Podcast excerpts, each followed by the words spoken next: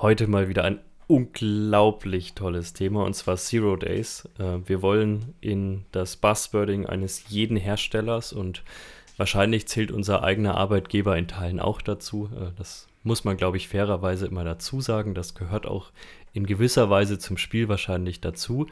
Aber wir wollen mal wieder so ein richtiges Buzzword heute besprechen und das ist das Thema Zero Day.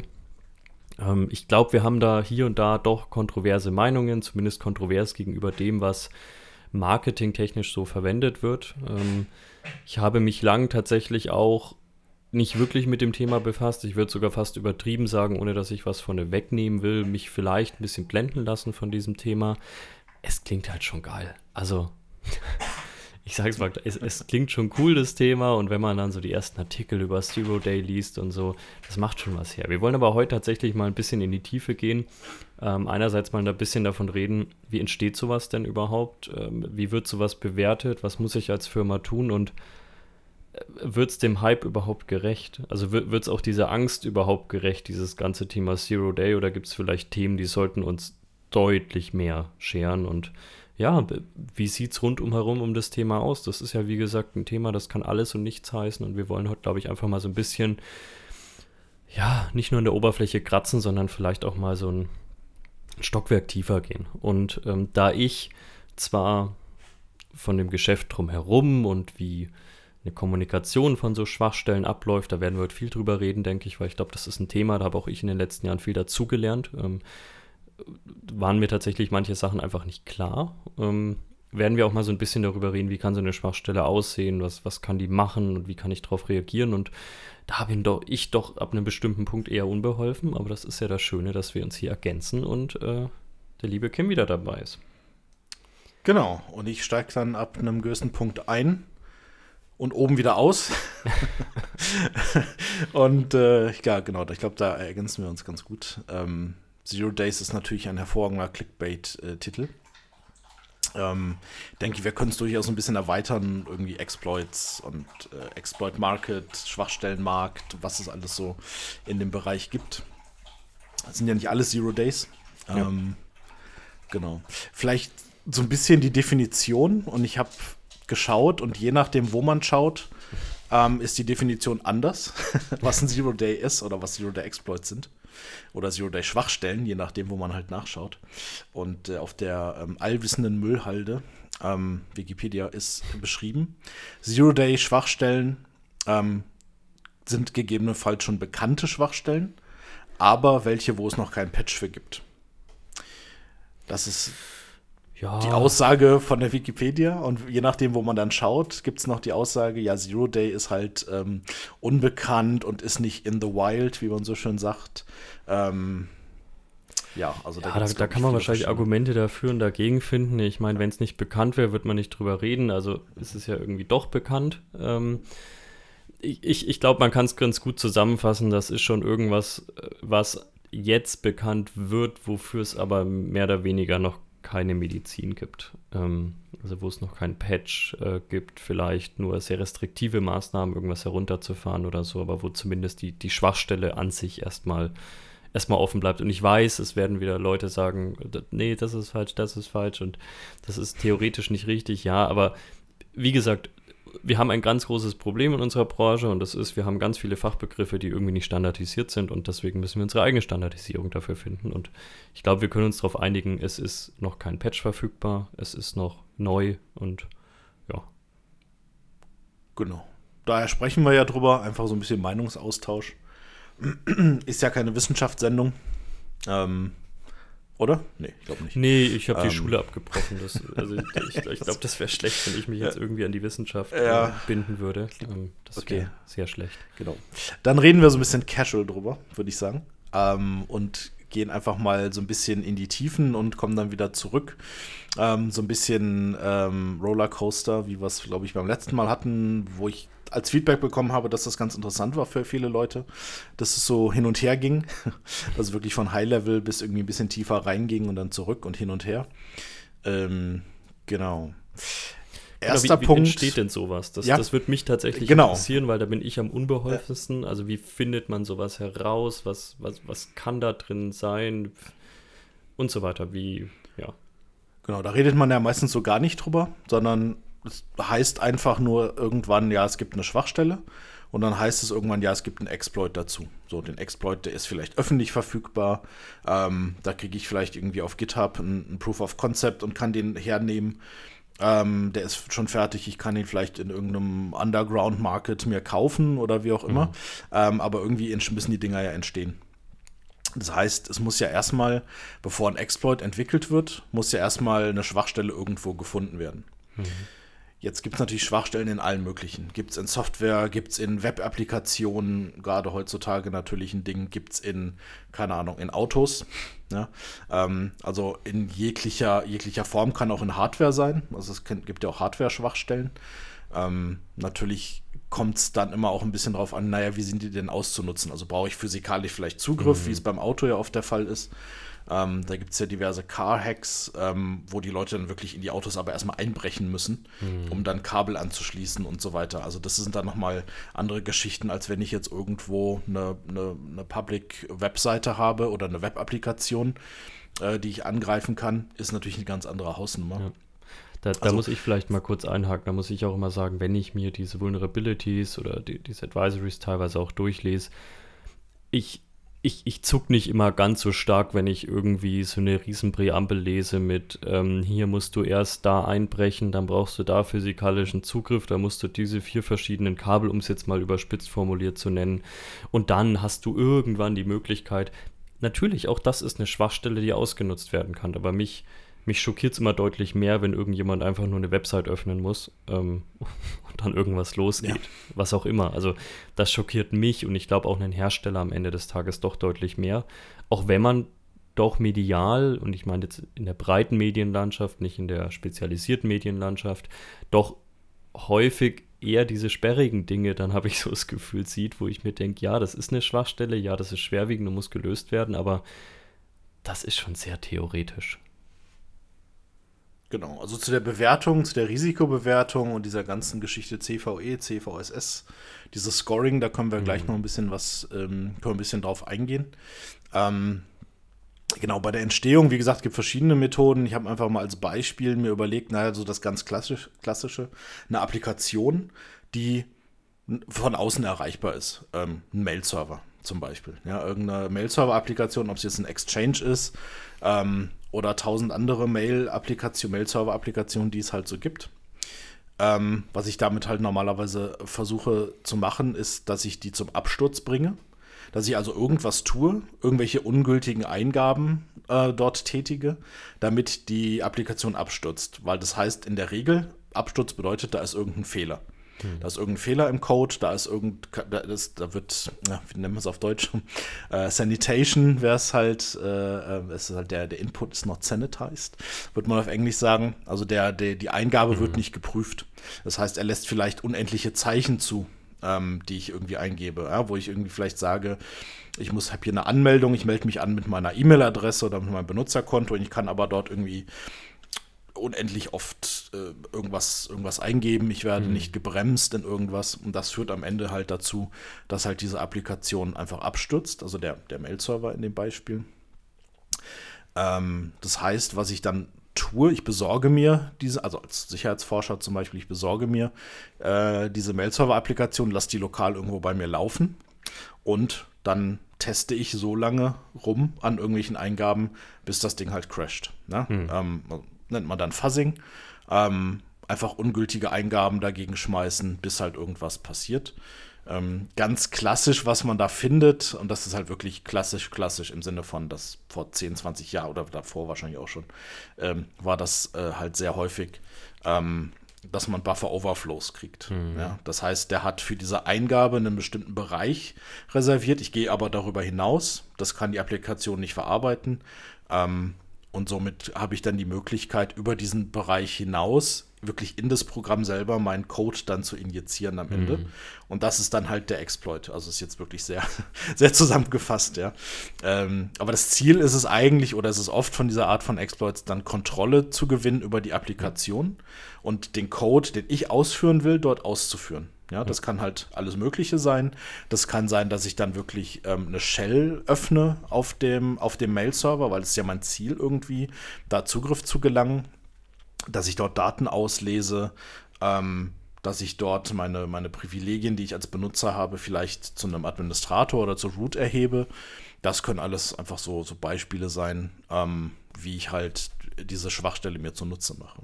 Ich, ich glaube, in den wenigsten Fällen ist es tatsächlich, also es gibt diese Fälle immer noch, aber ich glaube, die sind, wir werden da mal in so einem DDoS-Podcast äh, drüber reden, den ich auch schon geplant habe. In den wenigsten Fällen will man wirklich einfach nur etwas zum Abstürzen bringen, sondern das ist, das muss man nochmal sagen, für die meisten Angreifer einfach das erste Indiz, dass da was nicht stimmt. Also wenn ich es relativ einfach schaffe, etwas zum Abstürzen zu bringen, dann ist das schon mal ein Indiz, dass da irgendwas nicht stimmt. In den wenigsten Fällen ist das aber das endgültige Ziel, dass man da Dinge zum Abstürzen bringen will, sondern wie du schon gesagt hast, man möchte eine Shell ausführen, man möchte irgendeinen Code exekuten oder man möchte erstmal ein Standbein haben äh, in die Umgebung, um sich dann weiter ausbreiten zu können. Ich hatte tatsächlich, was so Buffer Overflow außerhalb von DDoS von außen angeht, ich glaube, in den letzten Jahren einen Fall, bei dem ich wirklich sagen konnte, da wollte man Schaden anrichten, aber auch da nur, um dann etwas zu machen. Äh, das war eine relativ schwerwiegende Schwachstelle im Windows Server 2008 R2 und älter, glaube ich. Das muss jetzt fünf, sechs Jahre her sein oder noch länger.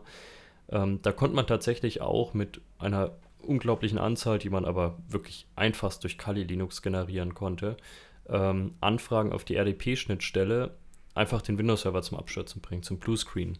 Also das war super, super einfach. Das konnte wirklich jedes Script-Kiddie machen. Ähm, klar, du musstest erstmal an irgendwas kommen, was einen offenen RDP-Port hat und was von außen erreichbar war, aber man möchte nicht glauben, wie einfach das damals war und wie einfach es wahrscheinlich heute auch noch oftmals ist, äh, diese Dinger zu finden. Es gab dafür ewig keinen Patch, das muss man auch für unsere Diskussion später äh, in diesem Podcast nochmal dazu sagen. Also da gab es ewig keinen Patch dafür. Und auch da hat man tatsächlich keinen Code oder so weiter ausgeführt. Man hat es ein bisschen perfider gemacht, zumindest in einem Angriffsfall, den ich mitbekommen habe. Nicht persönlich, aber zumindest über Dritte wurde mir das mitgeteilt. Da wurden immer wieder die DNS-Server abgeschossen. Ähm, es gab auch jetzt nicht wirklich irgendeine großartige DNS-Hygiene, das war halt einfach hart in den DHCP-Einstellungen eingetragen und man hat dann einfach seine eigene DNS-Infrastruktur in dieser Umgebung hochgezogen ähm, und konnte so natürlich alle möglichen Namensabfragen willkürlich teilweise umleiten äh, in dieser Umgebung. Und da hat man wirklich diese Schwachstelle, diese wirklich dumme und super einfach ausnutzbare Schnatsch, äh, Schwachstelle einfach ausgenutzt, um immer wieder kritische Punkte der Infrastruktur abzuschießen, um dann sein eigenes Beinchen da reinzustellen. So wird es gemacht. Ja. genau. Genau, also oftmals, wie gesagt, irgendwie Code Execution oder sonstiges. In dem Falle, ja, einfach wie schlau fand ich das damals. Äh, so einfach, wie es auch mhm. wiederum schlau war.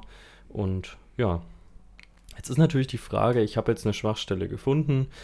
Man muss ja auch sagen, wir haben das jetzt so dargestellt, jemand hat hier eine Schwachstelle gefunden und dann nutzt er die aus.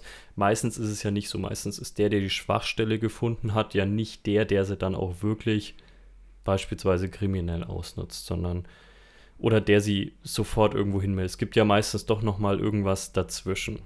Und ich glaube, das ist jetzt das wirklich Interessante erstmal, bevor wir wirklich auf eine Bewertung kommen, also CVE, CVSS und so weiter.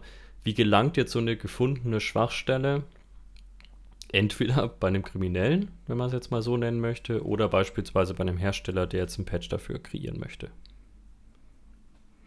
Genau, gibt es natürlich verschiedene Möglichkeiten, was ich damit tun kann mit dem, mit dem Wissen, das ich mir da jetzt angeeignet habe, ähm, dass ich jetzt diese Schwachstelle gefunden habe.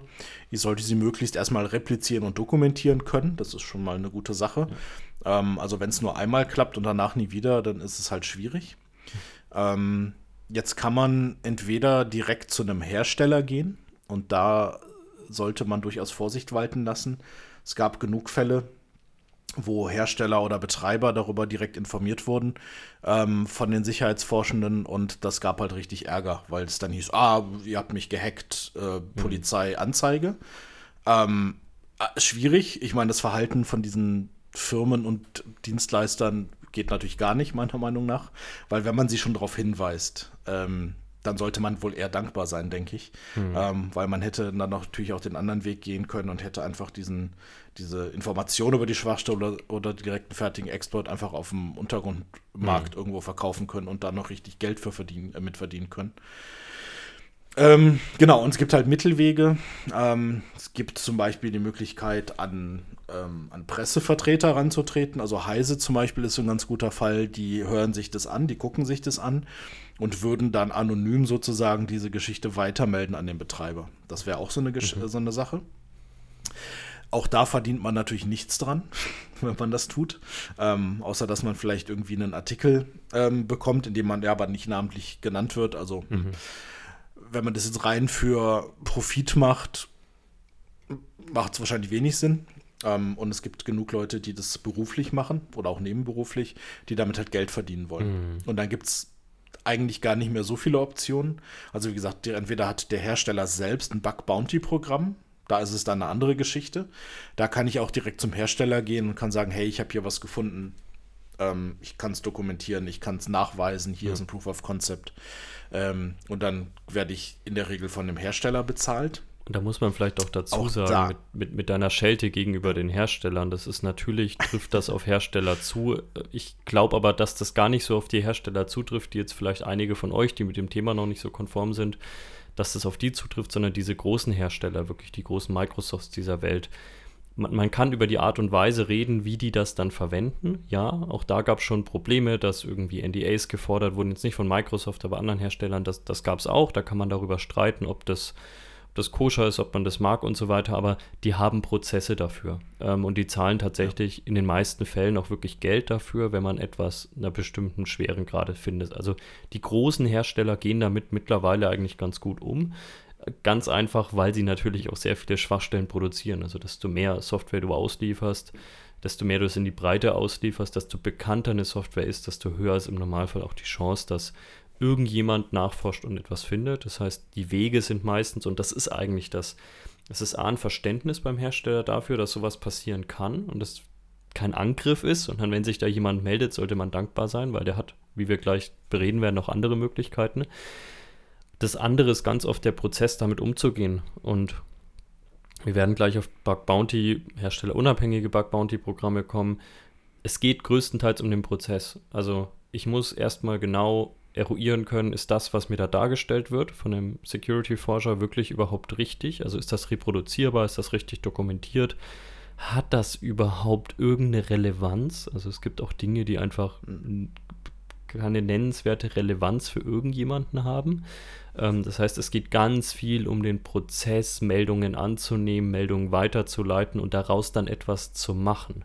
Und da haben viele Firmen, und da werden wir später mal sehr viel drüber reden, wie so die Zukunft von Bug Bounty aussehen wird oder aussehen kann, ähm, glaube ich, immer noch Probleme. Und es sind tatsächlich eher die Großen, die da schon meistens relativ routiniert darüber sind, auch wenn, wie gesagt, man durchaus mal über den Weg streiten kann, wie sie das dann verwenden und was sie vielleicht für rechtliche Auflagen geben wollen. Da gibt es derzeit immer wieder Diskussionen.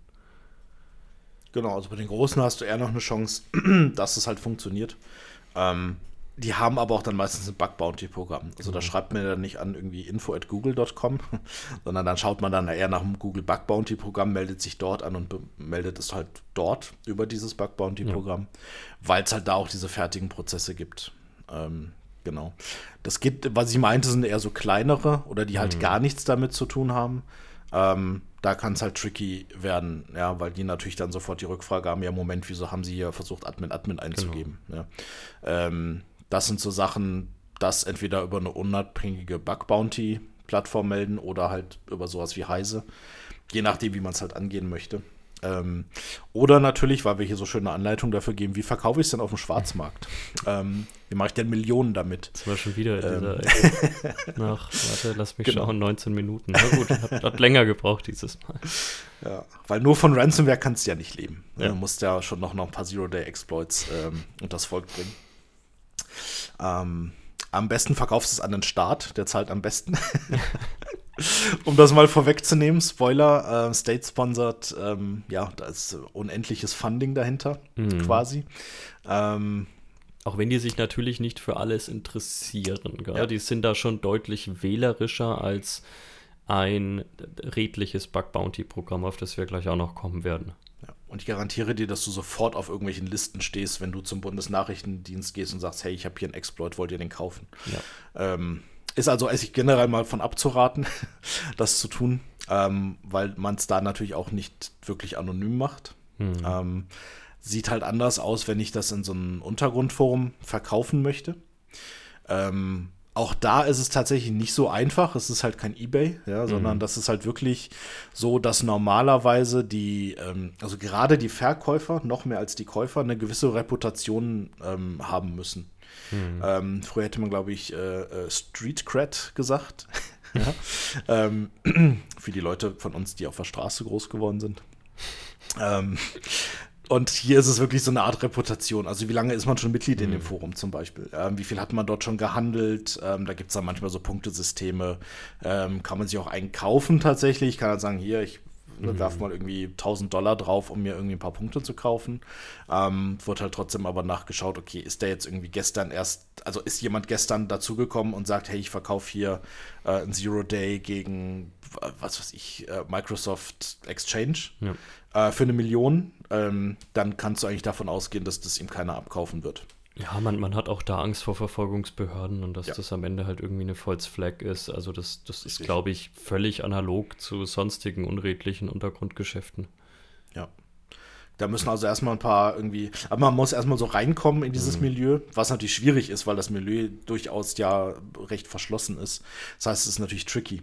Ähm, weil um eine Reputation aufzubauen, muss man ja was verkauft haben oder was kaufen. Mhm. Aber es kauft dir halt keiner was ab, wenn du keine Reputation hast. Ne? Also es dreht sich so ein bisschen im Kreis und ich glaube, das dauert einfach ähm, recht lange, bis man da wirklich reinkommt. Also das ist nichts, was man von heute auf morgen mhm. macht, sondern da sind wahrscheinlich Monate oder Jahre, ähm, die da ins Land ziehen, bis man da wirklich dann äh, ja, etabliert ist. Genau. genau. Also ich, ich glaube, der Untergrund, der, der ist wahrscheinlich für die Zuhörer wieder relativ interessant. Ähm, da wird man das sicherlich auch noch hier und da schleifen. Äh, ich würde ganz gerne noch im letzten, und das ist für mich immer so der Mittelweg, dieses Thema Presse sehe ich persönlich immer äh, nicht so. Ich bin am Ende halt auch irgendwie ähm, A, Realist und äh, B, glaube ich auch, ähm, ja, ich, ich glaube, dieses Thema Presse ist ein wichtiges, dass die Presse da auch eine gewisse Awareness für hat, weil es sicherlich Dinge gibt, die dann insbesondere in politische Regionen gehen, wo Leute sich vielleicht dann doch bei einem Pressevertreter besser aufgefühlt, äh, auf, aufgehoben fühlen als irgendwo bei einem Bug Bounty Programm oder beim Hersteller selbst. Das sind aber, glaube ich, dann wirklich politische Dimensionen, weil ansonsten, wie du schon gesagt hast, von der Presse wird man dafür kein Geld bekommen. Und ja. ähm, wieso soll man dafür kein Geld bekommen? Wie gesagt, äh, Untergrund ist das eine, aber wenn ich bei einem Hersteller unabhängigen Bug Bounty Programm oder bei Microsoft oder Google selbst ein paar hundert oder ein paar tausend Euro dafür bekommen kann, ja, wieso nicht? Also von dem her, ich glaube, dieses Thema Presse ist ein, hat wenn dann politische Dimensionen. Ja. Ähm, ich ist eine Einstellungssache. Also ich kann genau. ja sagen, dass ich das möchte damit das nicht ausgenutzt werden kann, weil ich einfach ein guter Mensch bin, zum ja. Beispiel. Ähm, ist ja völlig legitim. Aber klar, wenn ich natürlich damit äh, ein bisschen was verdienen will, ja. ähm, dann ist es nicht der Weg, den man gehen sollte. Genau. Also was ich ganz interessant finde, weil das war mein Einstieg in diese ganze, in dieses ganze Themenfeld. Wir haben gesagt, ja, wir machen keine Werbung für unser Unternehmen, das machen wir auch direkt nicht, aber ähm, Trend Micro hat ja vor Jahren die Zero Day Initiative aufgekauft. Äh, das derzeit größte herstelleragnostische äh, Bug Bounty Programm der Welt. Also ungefähr 60 Prozent, glaube ich, waren es letztes Jahr der, der Schwachstellen wurden über die Zero Day Initiative kommuniziert, glaube ich, am Ende des Tages. Je nachdem, welchen Bericht man liest, ja. Ja, aber es ist zumindest kein kleines Bug Bounty Programm. Mhm. So viel kann man sagen. Äh, ob das jetzt 59, 60 oder 62 sind, lasse ich dahingestellt. Ähm, aber zumindest ein wirklich völlig etabliertes Programm. Ähm, was macht die Zero Day Initiative? Die Zero Day Initiative kauft im Grunde genommen im ersten Moment diese Schwachstellen oder diese möglichen Schwachstellen, schaut die sich an, kauft sie im Zweifel auf, wenn sie sagen, das hat eben eine Relevanz und das ist auch reproduzierbar, das ist dokumentierbar. Genau ähm, kaufen es auf. Also das ist kein Automatismus, ganz klar. Es werden auch viele Sachen abgelehnt, weil man einfach sagt, das hat entweder keine Relevanz oder das stellt sich gar nicht so dar, wie du das im ersten Moment gedacht hast. Oder ist äh, halt schon bekannt. Oder ist schon der, bekannt. Hat na, dann schon jemand die Person vielleicht nicht weiß, aber das genau. ist halt vielleicht schon bekannt. Also. Weil, da kommt ja das zweite, der zweite Part. A, man dokumentiert das in einer sauberen Form, einfach in einer völlig standardisierten Form. Das kann ein Einzelner normalerweise nicht. Und kommuniziert das dann eben weiter an die Hersteller. Das ist der erste Schritt. Und das ist auch was, das bekommen wir als breite Masse natürlich noch nicht mit. Das, da kann man auch wieder drüber streiten, sollte sowas sofort veröffentlicht werden oder nicht ich weiß, da gibt es viele Diskussionen in der Branche, wieso wird sowas erstmal einem Hersteller gemeldet, der dann auch noch Zeit hat und so weiter. Aber der Prozess ist tatsächlich relativ interessant, weil im ersten Moment ist es ja eine Meldung und ähm, wenn man sich so ein paar Interviews, und da, da, kann ich nur den Namen Dustin Childs empfehlen, das ist ein Kommunikator der Zero Day Initiative, ähm, der da angestellt ist. Ganz toller Kommunikator, gibt es ein paar Podcasts mit ihm, der da so ein bisschen auf die Sachen eingeht. Und er sagt auch, es gibt Unternehmen wie eben eine Microsoft, eine Google oder sonst was, da klappt das eigentlich völlig problemlos. Da meldet man sich, kriegt sofort eine Rückmeldung und dann geht im Grunde genommen auch ähm, eine Period, eine Disclosure Time los, wo man sich dann darauf einigt, mehr oder weniger das Ganze nicht nach außen zu kommunizieren. Die wurde kürzlich auf 120 Tage heruntergesetzt. Das heißt, ungefähr vier Monate hat der Hersteller dann Zeit das Ganze zu veröffentlichen. Und die Zeit soll natürlich nicht nur dafür genutzt werden, eine Pressemitteilung zu schreiben, sondern äh, mehr oder weniger dafür genutzt werden, einen Patch zu produzieren. Wäre gut. Genau. Ähm, nach, wenn in diesen vier Monaten nichts passiert, ähm, hält sich die Zero Day Initiative das Recht vor und macht das im Normalfall auch nach vier Monaten das Ganze dann selbst zu kommunizieren, dass da irgendwas ist. Natürlich ohne Patch, ähm, ohne richtigen Patch, das können sie selbst nicht machen. Aber sie sagen dann eben, dass das ist zu schwerwiegend, als dass wir das nicht veröffentlichen könnten. Klar, es gibt ein Advisory, da heißt dann beispielsweise, macht den Port zu oder sonst irgendwas, aber da wird dann das tatsächlich veröffentlicht und damit muss der Hersteller dann auch irgendwie leben. Ähm, ja. Es kommt relativ selten dazu, dass es dann ähm, proaktiv veröffentlicht wird, weil die meisten Hersteller, wie gesagt, in 120 Tagen zumindest eine Pressemitteilung produzieren können. Zum Glück meistens Immerhin. auch mehr. Ähm, ja. Ja, und dann wird das Ganze veröffentlicht. Ähm, es gibt aber auch einzelne Fälle, da melden sich tatsächlich Hersteller und das sind dann wie gesagt kleine Hersteller, die entweder nicht wissen, um was es geht oder sich angegriffen fühlen. In den meisten Fällen wissen sie einfach nicht, um was es geht, melden sich tatsächlich gar nicht zurück. Und mhm. da wird es dann, glaube ich, spannend. Genau, also naja, wenn sie sich gar nicht zurückmelden und das wird halt veröffentlicht, die Information, ähm, machst du natürlich das Tor auf für Leute, die dann sagen, ach super, da ist eine Schwachstelle, jetzt baue ich mir ja. mal einen Exploit drumherum. Ähm, das klingt immer so einfach, ja, ich programmiere mal schnell eine Exploit. Das kann halt einfach sein, das kann schwierig sein, je nachdem, weil was ja veröffentlicht wird, ist ja nur die Information. Ähm, es wird ja nicht der komplette äh, Proof of Concept oder sowas veröffentlicht. Ja. Also das wäre ein bisschen unverantwortlich, denke ich. Ähm, aber zumindest die Information, was, worauf sich diese Schwachstelle bezieht. Ähm, das ist das gleiche Problem, wenn irgendwie ihr Patch-Dienstag ist bei Microsoft.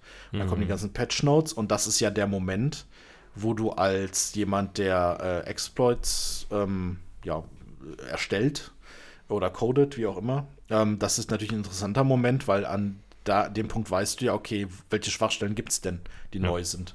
Weil es steht ja alles in den Patch Notes drin. Mhm. Im besten Fall, aus deren Sicht zumindest, kannst du es dann reverse engineeren und kannst dann halt einen Exploit draus bauen.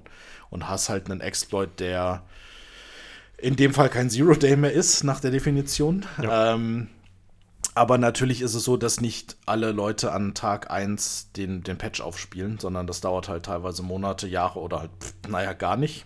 Ja, es wird dann geplant für die nächsten vier Jahre, eventuell, mhm. vielleicht auch nicht. Ähm, und in der Zeit ähm, ist der Exploit halt auch entsprechend ähm, ja, käuflich zu erwerben normalerweise, ja. ähm, wo wir wieder beim Thema Untergrundforum sind.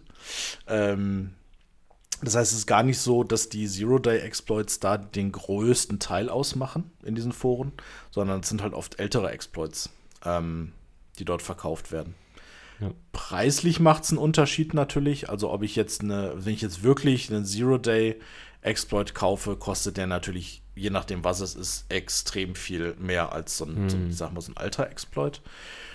Aber ich als Angreifer, gerade wenn ich in dieser ganzen kriminellen Schiene drin bin und das vielleicht als in meinen Ransomware as a Service irgendwie einbauen will, ähm, brauche ich halt auch oft gar kein Zero Day. Ja, da tut es halt ja. die alte Schwachstelle, weil es patcht ja sowieso keiner seine Systeme. Ähm, warum also den, den komplizierten Weg gehen? Ich mache es mir halt einfach und nehme einfach irgendeine, irgendeinen alten Exploit mhm. und komme halt damit rein. Ganz interessant, was sind die meist nachgefragtesten? Ähm, du weißt, du kannst es dir bestimmt denken. Ich vermute ähm, irgendwas mit Office und wahrscheinlich äh, Word. Ja, richtig. Word und, ähm, und Excel Word und vermutlich Excel. sind die typischen ja, ja. Dinge, ähm, weil richtig. relativ einfach reproduzierbar und wahrscheinlich eine relativ hohe Trefferquote. Genau. Klickt halt jeder drauf. Ah, Makros muss ich anklicken. Ja, okay, mache ich dann mal. Ähm, klappt immer noch am besten. Also mhm. Office-Dokumente generell, Office-Exploits, ähm, Windows, alles, was mit Windows zu tun hat und alles, was mit RDP zu tun hat. RDP mhm. natürlich als, naja, initialer Zugriff oder Zugangspunkt halt zu Unternehmen. Ähm, interessant, das sind so die, die am meist verbreitesten oder nachgefragtesten zumindest. Und das sind auch die meist produzierten. Ähm, und danach kommt halt irgendwie erst alles andere. Ja. Man muss auch sagen, und ich glaube, da sind wir jetzt schon an einem ganz interessanten Punkt, wo, wo ich vielleicht auch so ein bisschen eine kontroversere Meinung, ich weiß nicht, wie kontrovers die ist, wahrscheinlich gar nicht kontrovers am Ende, aber ich glaube, dass wir uns viel zu viel Gedanken um Zero Days machen. Ähm, natürlich, man sieht nur mal das, was man, was man sehen will oder was man sehen soll, aber ich glaube, wir haben also wenn man sich wirklich mal anschaut, wie oft Zero Days, und damit meine ich wirklich Zero Days ausgenutzt werden, zumindest das, was bekannt ist, das ist natürlich ist das da, aber das ist verschwindend gering. Das allermeiste sind Dinge, die sind schon länger bekannt, für die gibt es schon einen Patch, für die gibt es sogar einen relativ einfachen Patch.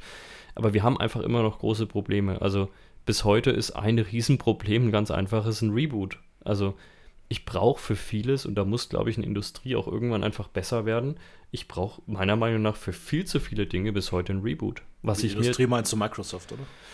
Auch, aber ich, ich meine, wenn du jetzt nach rechts und links schaust, äh, mit Rebooten meine ich ja nicht immer nur ein Betriebssystem-Reboot, sondern das kann ja auch Reboot eine Applikation sein, die Klar. ich einmal komplett runterfahren muss. Und das sind teilweise Applikationen, wenn ich zu meinen Kunden schaue, die, das sind Applikationen, die können sie mit Bordmitteln nicht mal wirklich doppelt auslegen. Die bauen sich dann mhm. irgendwie Load Balancing-Konstrukte auf, die halt auch nicht immer super hinhauen.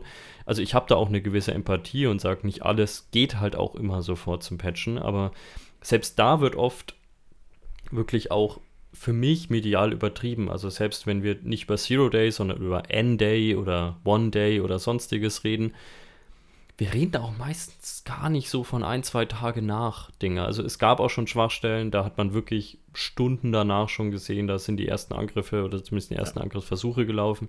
Es gab aber auch schon extrem schwerwiegende Schwachstellen. Ich weiß noch, an, kurz bevor die Pandemie so richtig loslag, gab es mal eine relativ große Exchange- äh, Schwachstelle. Das hat, glaube ich, Tage bis Wochen gebraucht, bis das das erste Mal in, in der Wildnis exploited wurde oder bis man das zumindest das da erste Mal gesehen hat. Da wartest du eigentlich schon drauf, dass irgendwie alles explodiert und dann genau. kommt nichts. Ja. Ähm, da ist tatsächlich auch immer noch oft was geschehen, weil es Unternehmen gab, die, die haben das nicht mitbekommen, ja. dass es da was gab. Ähm, und eine Microsoft ist jetzt auch nicht so, dass die da gar keine Meldeprozesse auch in die Kunden hat. Es gibt halt einfach Dinge, die werden irgendwie entweder ignoriert oder man hat da kein, keine das Awareness. Kommt halt per für. Mail als Security Advisory Nummer 374 ja, genau. dieses Jahr, das liest halt keiner. Ja, ich glaube, man ist auch wirklich abgestumpft ab einem bestimmten ja. Punkt. Ähm, es gibt auch so Firmen, zum Beispiel so eine Firma, die oh Gott, ich hoffe, niemand hört zu, aber gut, ich habe jetzt die Downloadzahlen gesehen, die waren überraschend hoch, aber es ist trotzdem noch unwahrscheinlich, dass wir eine Schnittmenge haben. So ein Hersteller, der, der bringt so Wiki-Systeme unter anderem raus. Ey, wenn ich mir da anschaue, was die dieses Jahr an High-Severity-CVEs erzeugt haben, ja, ja. würde ich wahrscheinlich irgendwann auch mit einer Regel verschieben.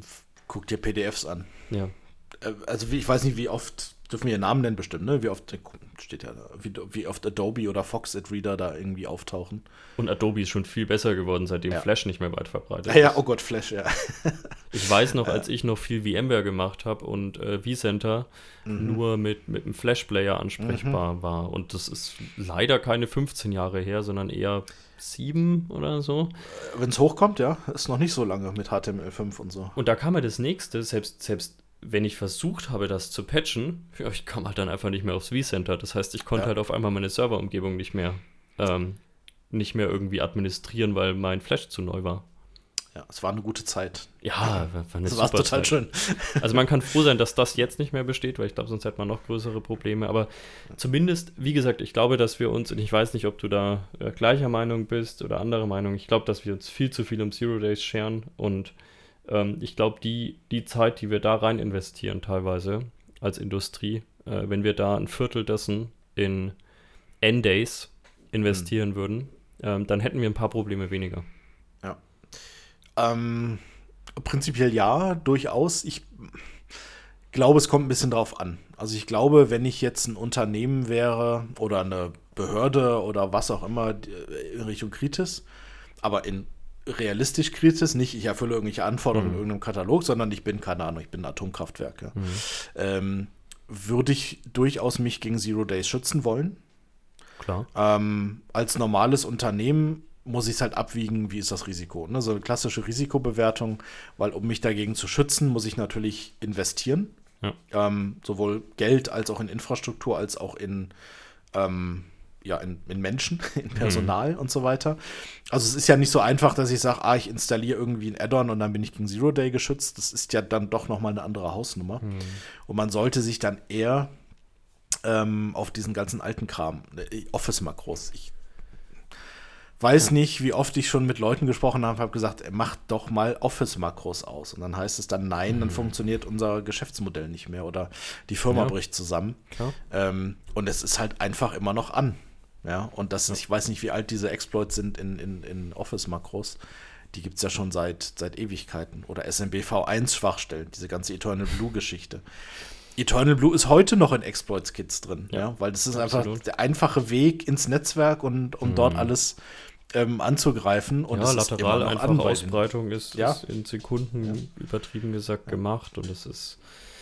Ich, also da brauche ich, nicht von Zero Day reden, weißt du? Genau. Das, also, und, und das meine ich auch. Also, ich will gar nicht sagen, dass man sich nicht gegen Zero Day schützen muss. Das ist natürlich Humbug. Natürlich muss man sich dagegen schützen. Aber ich hatte, ich weiß noch, ich glaube, vor zwei, drei Wochen eine Diskussion mit einem Kunden, das, ähm, der dann tatsächlich, der dann gefragt hat, und ist nicht wertend gemeint, aber der dann einfach gefragt hat, ja, und macht ihr beispielsweise Machine Learning gegen Zero Days? Dann habe ich halt wirklich gefragt, was meinen Sie damit? Weil ich habe mich echt schwer getan zu verstehen, was da jetzt gerade gefragt wird. Und habe ich wirklich gefragt und ich habe gesagt, nehmen Sie es mir bitte nicht übel, das ist ein bisschen eine ketzerische Frage, aber bei welchem Marketing haben Sie das gerade aufgelesen? Ja, ich wollte es nicht sagen. Ähm, weil also ich, ich würde es ja gern verstehen, die Frage. Und ich glaube einfach, dass der hat es völlig gut gemeint und wie gesagt, kein Vorwurf. Und ich habe dann einfach mal aufgeschlüsselt, was wir in Sachen Zero Day machen, weil ich auch noch mal gesagt habe, Zero Day heißt ja schon, dass es zumindest in der Industrie weit verbreitet nicht bekannt ist. Also wenn es bekannt wäre, würden wir nicht über Zero Day reden. Das heißt, mit irgendwelchen statischen Sachen kommen wir natürlich gar nicht dahinter. Und natürlich ist etwas Verhaltensbasiertes erstmal naheliegend. Aber auch da wieder, auch etwas Verhaltensbasiertes muss antrainiert werden an irgendwas. Hm. Also. Ja, und so einfach wie es klingt, ist es halt nicht. Also genau. zu sagen, wir machen jetzt eine Anomalieerkennung und erkennen damit Zero Day, ja, das kann ich auf, auf meiner Marketing-Webseite kann ich das schreiben es müssen auch für schwierig. Es, es müssen auch erstmal Logiken über die Telemetrie ja. gelegt werden, die abgezogen ja. wird. Und das ist, glaube ich, das, was immer vergessen wird. Also auch ein Machine Learning Modul muss antrainiert werden. Es gibt trotzdem Use Cases, die müssen formell angelegt werden. Und natürlich mhm. wird gesagt, wenn irgendwo eine Persistenz erzeugt wird, wenn irgendwo eine komische Kommunikation vor sich geht oder sich irgendwas versucht lateral auszubreiten, dann sind es natürlich Riesenflex. Aber es kann ja auch sehr subtil sein, sowas. Und dann gibt es vielleicht dafür jetzt nicht die Rule oder dann hat das Machine Learning-Modul sowas noch nie gesehen. Also ich, hier Dustin Childs, unser Kollege, der hat mal in dem Podcast erzählt, ihm wurde was vorgeführt, ein Proof of Concept für, eine, für einen Exploit, hat gesagt, sowas hat er noch nie gesehen. Dieses ganze Verhalten, das hat er noch nie gesehen. Und dann glaube ich halt auch, wenn es so jemand noch nie gesehen hat, dann kann es auch eine Maschine nicht erkennen. Kann schon, aber wie, wie äh, zumindest die nicht, Chancen? Äh, False Positive ist halt ja. durch die Decke. Also und, und jetzt. Und jetzt kommen wir zu einem ganz wichtigen Thema, bevor ich es vergesse. Jetzt kommen wir nämlich zu der Sinnesfrage, die ich mir damals gestellt habe, als ich das erste Mal von der Zero Day Initiative bei uns gehört habe. Weil wir geben ja dafür Geld aus. Also ich weiß gar nicht, wie viel. Hm.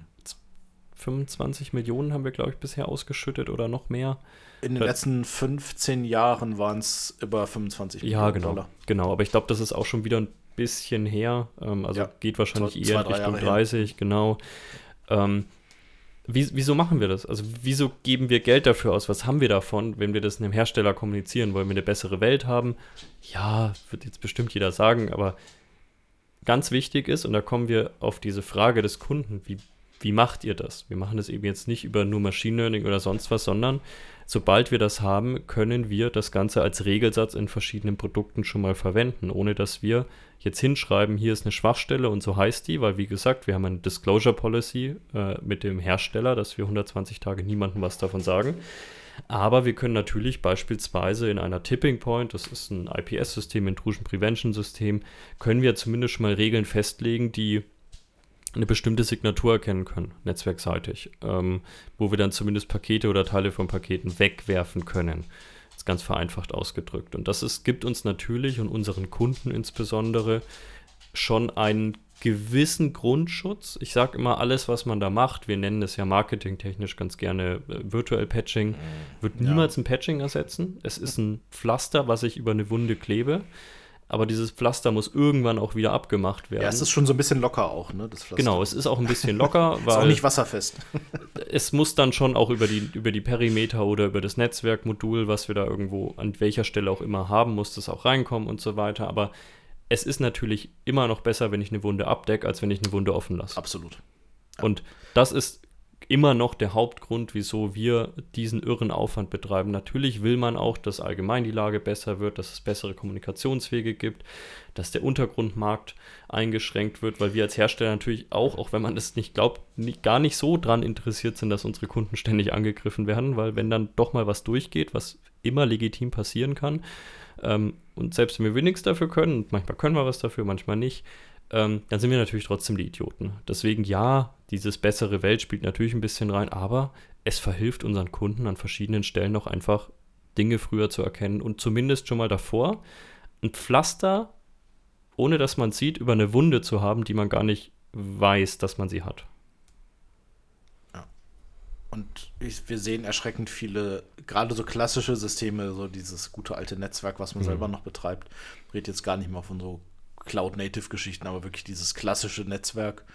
Ähm, wie wenig Intrusion Detection und Intrusion Prevention mhm. wir dort sehen, ist schon immer relativ hart. Ähm, da wird sich einfach auf Anti-Malware verlassen. Naja, und Anti-Malware blockiert halt nun mal nicht ähm, so, ein, so, ein, so ein Exploit, der von außen reinkommt, übers Netzwerk und so weiter. Ähm, und redet jetzt gar nicht von Produkten oder von, von Herstellern, sondern einfach generell mhm. mal eine Visibilität zu haben und mal irgendwie das Risiko in irgendeiner Form bewerten zu können. Ja. Ähm, was ich öfter sehe tatsächlich, oder glaube, da, da geht es dir bestimmt auch so, sind Schwachstellen-Scanner mhm. in verschiedensten Formen. Mal mit dem Agent drauf, mal die von außen schauen. Ähm, mal wird irgendwie regelmäßig ein Pentest gemacht und so weiter. Das dient ja nun auch dazu festzustellen, naja, was für Systeme haben denn Schwachstellen bei uns? Genau. Ähm, wie sehen die denn aus? Wie, wie ist das Risiko? Ähm, und da ist es dann auch mal ganz interessant, wenn man dann dort manchmal mit Leuten spricht und dann sage ich ihnen, ja, zeig mal her den Rapid 7, was auch immer Bericht, ja. Ähm, und steht da eine Riesenliste, da steht dann 5738 mhm. Schwachstellen gefunden. Äh, davon sind irgendwie 13% kritisch mit einem ähm, CVSS 9,8. So, ja, steht dann da. Ähm, und dann wird der Bericht irgendwo hingelegt. mhm. Und dann wissen wir, okay, äh, wir haben so und so viele Schwachstellen. Ähm, da muss man schon noch ein bisschen nachgucken, was, was heißt denn das überhaupt, was ich da ja. habe? Ja, 9,8, okay. Muss ich ja jetzt was tun oder ist es okay? Ich meine, es ist halt rot, wahrscheinlich ist es schlecht. Ähm, das ist schon hoch an sich. Ne? Auf einer Skala bis 10 ja. ist das schon hoch. ja. Genau. Ähm, deshalb, ich wollte es unbedingt mit reinnehmen, ja. ähm, auch wenn es jetzt gar nicht unbedingt mit irgendwie Zero Day und Exploits und dem, dem Market äh, dazu zu tun hat. Ähm, aber ich erkläre es dann doch manchmal ganz gerne dazu, mhm. wie diese, na, wie dieses Scoring halt zustande kommt. Ich meine, da ist auch nichts unbedingt in Stein gemeißelt. Es kann zwei verschiedene Schwachstellen geben, die beide denselben Score haben und die eine ist aber gefährlicher als die andere. Genau, und das kann auch was sehr Situatives sein, gell? Also ja. nur weil die eine für Firma A über die Straße Flaschenmüller total gefährlich ist, heißt es das nicht, dass es die gleiche Relevanz hat. Also wenn was eine, eine CVSS-Score von 10 hat, dann hat das schon meistens irgendeine Relevanz, aber das heißt lange noch nicht, dass es für zwei Firmen die gleiche Relevanz hat. Da kommt es auch viel auf Architektur an, wo steht sowas, wie ist sowas erreichbar, wie zentral ist so ein System, wie ist ein Authentifizierungsprozess unten drunter. Also da, da gibt es schon extreme Unterschiede. Genau, also da schaut man schon so ein bisschen danach, na, wie einfach kommt man denn ran? Hm. Wie einfach ist es dann, das zu exploiten? Also kann ich das mit einem Befehl, den ich dagegen schieße oder mit einer Eingabe in einem Formular auf der Webseite, kann ich das auslösen und was kommt dann hinten bei raus? Also habe ich dann, wenn ich ganz einfach auf die Webseite der, der Firma von mir aus gehe und da ist so, so ein Formular, so ein Anmeldeformular und ich schreibe dann irgendwie diesen äh, Exploit-String da rein, habe ich dann sofort Root-Rechte im ganzen hm. Unternehmen ja, super gefährlich ist eine 10 wahrscheinlich oder mindestens mal eine 9,8. Ganz klar. Ähm, interessanterweise sind aber das nicht unbedingt die ähm, Schwachstellen, die verkauft werden am meisten. Mm. Ähm, das fand ich ja das Interessante, weil da muss man, da geht es dann wieder, wie, wie, wie bewerte ich dieses Risiko? Also gehe ich wirklich erstmal alle an mit 9,8 oder schaue ich mir, schaue ich wirklich nochmal drüber? Weil interessanterweise sind die, die am meisten verkauft werden, einfach Schwachstellen mit Word-Exploits. Mhm. Die können auch mal eine 4, irgendwas haben, ja. Ähm, die sind dann gar nicht so kritisch eingestuft, aber das ist das, was man halt zu einer Waffe bauen kann, ja, weil das kann ich einfach in einer Phishing-Campaign schicken. So. Wenn ich Exploits habe, wo ich was weiß ich, irgendwas, irgendwelche Codes ausführen muss und Eingaben tätigen muss und so weiter, ist es vielleicht gar nicht so realistisch, vor allem auf die Masse bezogen. Genau. Es ist viel realistischer, dass ich mir ein, ein super Word-Makro baue und das dann einfach an eine Million Leute schicke. So irgendwer wird mhm. draufklicken. Da habe ich halt viel mehr von und die Schwachstelle ist auf dem Markt viel mehr wert. Ähm, als wenn ich da jetzt über einen, einen, einen richtig äh, krassen Hack irgendwie ähm, richtig krassen Hack machen muss, um irgendwie äh, diese Schwachstelle mit 9,8 auszunutzen. Ne?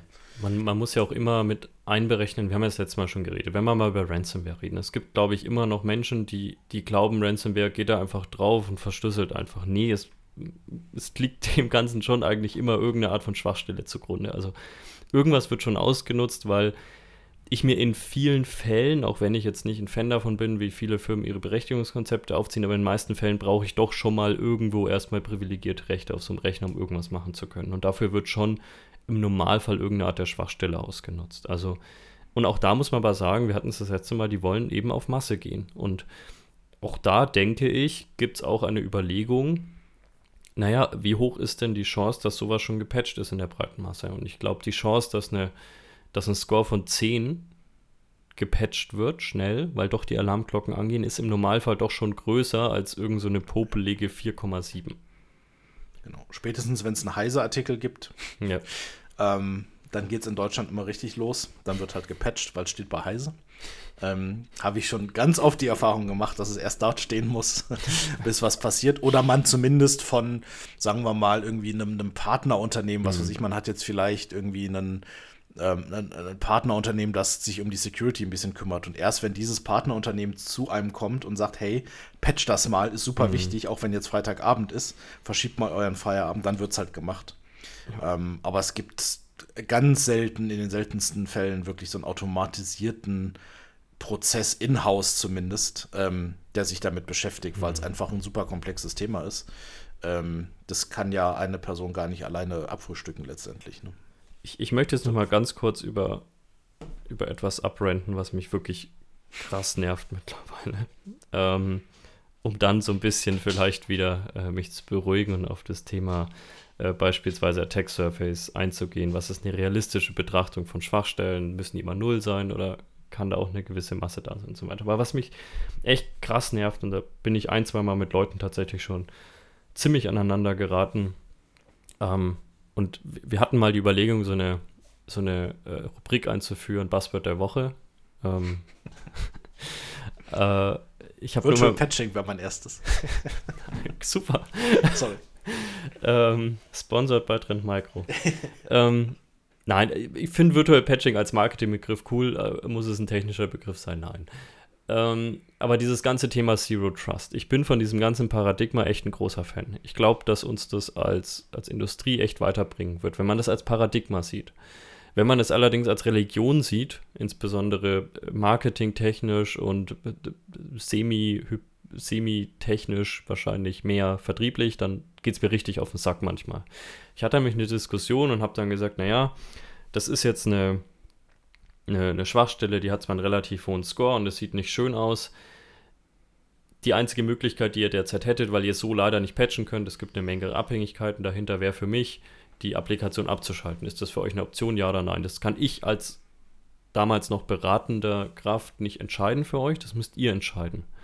Ähm, ich kann euch nur sagen, für mich die einzige wahrscheinlich gangbare Option wäre, dieses Ding jetzt erstmal abzuschalten. Ihr könnt es netzwerkseitig nicht isolieren. Ihr habt leider Stand heute keine Deep-Package Inspection, die das netzwerkseitig nachprüfen könnte. Ihr könntet das Ding halt zumachen, ihr könntet die Ports zumachen, was aufs Gleiche herauskommt, weil es eine Applikation ist, die übers Netzwerk angesprochen wird. So.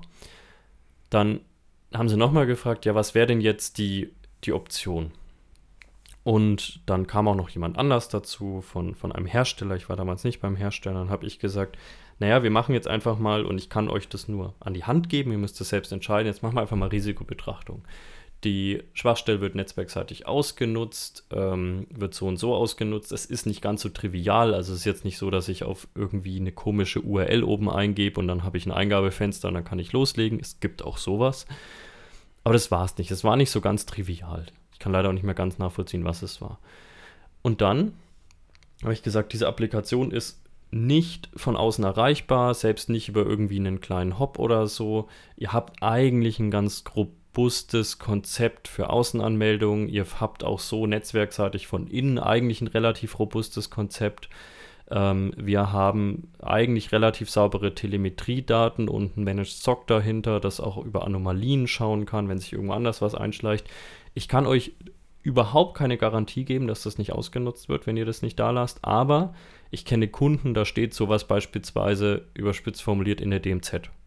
Da würde ich sofort sagen, ey komm, das ist jetzt von außen erreichbar, über einen Hop, macht den Scheiß aus. Also, wenn ihr das Stand heute nicht patchen könnt, macht's aus. Und dann kam, und ich werde sauer, wenn ich daran denke, kam diese Pappnase an und hat gesagt, ja, Sie wissen aber schon, dass in Zeiten von Zero Trust ähm, das keinen Unterschied macht, dass die Applikation innen oder in der DMZ steht. Und da bin ich schon sauer geworden, weil, ey, wir, wir können uns viel über Zero Trust unterhalten und wie gesagt, als Paradigma völlig okay und cool. Und natürlich kann, und das habe ich auch 15 Mal gesagt, kann ich niemandem garantieren, dass es nicht ausgenutzt wird. Aber Zero Trust ersetzt doch kein Risk Management. Also das, das ist doch wirklich Stuss. Das ist doch wirklich ja. Stuss.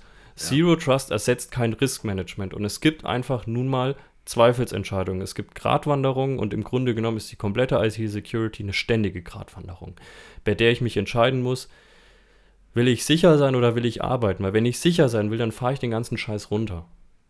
Ähm, und selbst dann kann noch irgendwas passieren. Aber das hat mich wirklich sauer gemacht und ich glaube, da, da müssen wir schon noch, also nicht alles, was wir in der Vergangenheit gemacht haben, war auch immer schlecht. Das heißt nicht, dass es immer gut war, aber das heißt auch nicht, dass es immer schlecht war. Und wirklich in dem Moment bin ich fast an die Decke gegangen, weil ich mir gedacht habe, merkst du, hm, Pfosten nicht, dass du gerade hier niemandem hilfst?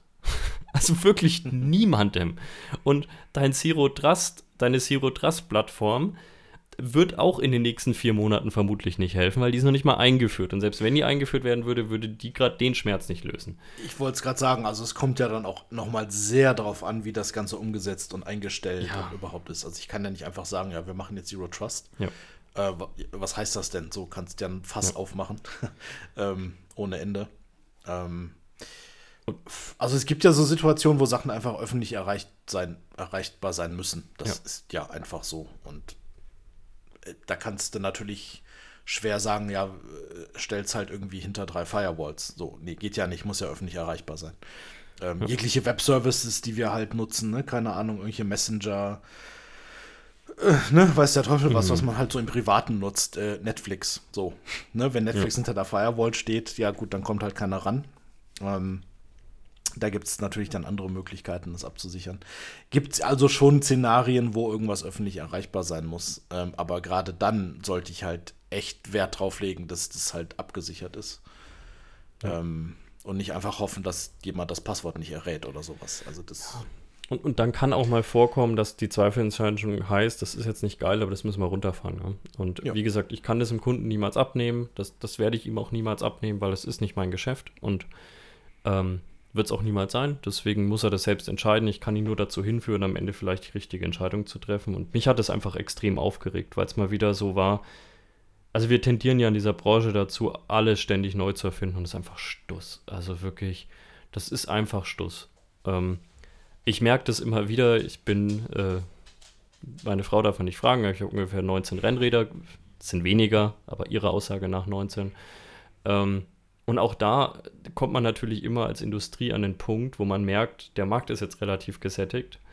Ähm, und nicht jeder hat jetzt Bock, sich nach einem Jahr wieder das gleiche Rad mit den gleichen Specs zu holen. Und dann ja, dann ist es halt, und habe ich selbst alles, aber dann ist es halt eine elektronische Schaltung auf einmal, weil die schaltet nochmal ein bisschen schneller und dann sind es halt Scheibenbremsen, weil die und da Bremsen kann man schon noch so ein paar Teile nochmal durch Carbon ersetzen, damit es leichter wird. Ja, da ist bei mir leider nicht mehr viel zu ersetzen an den meisten Rädern, aber wie gesagt, die Industrie lässt sich mal was Neues einfallen und ich kann es ihnen auch nicht übel nehmen. Die Frage ist nur immer, wann kommuniziert man sowas und muss man sowas gerade in dem Krisenmeeting mit 14 Menschen kommunizieren?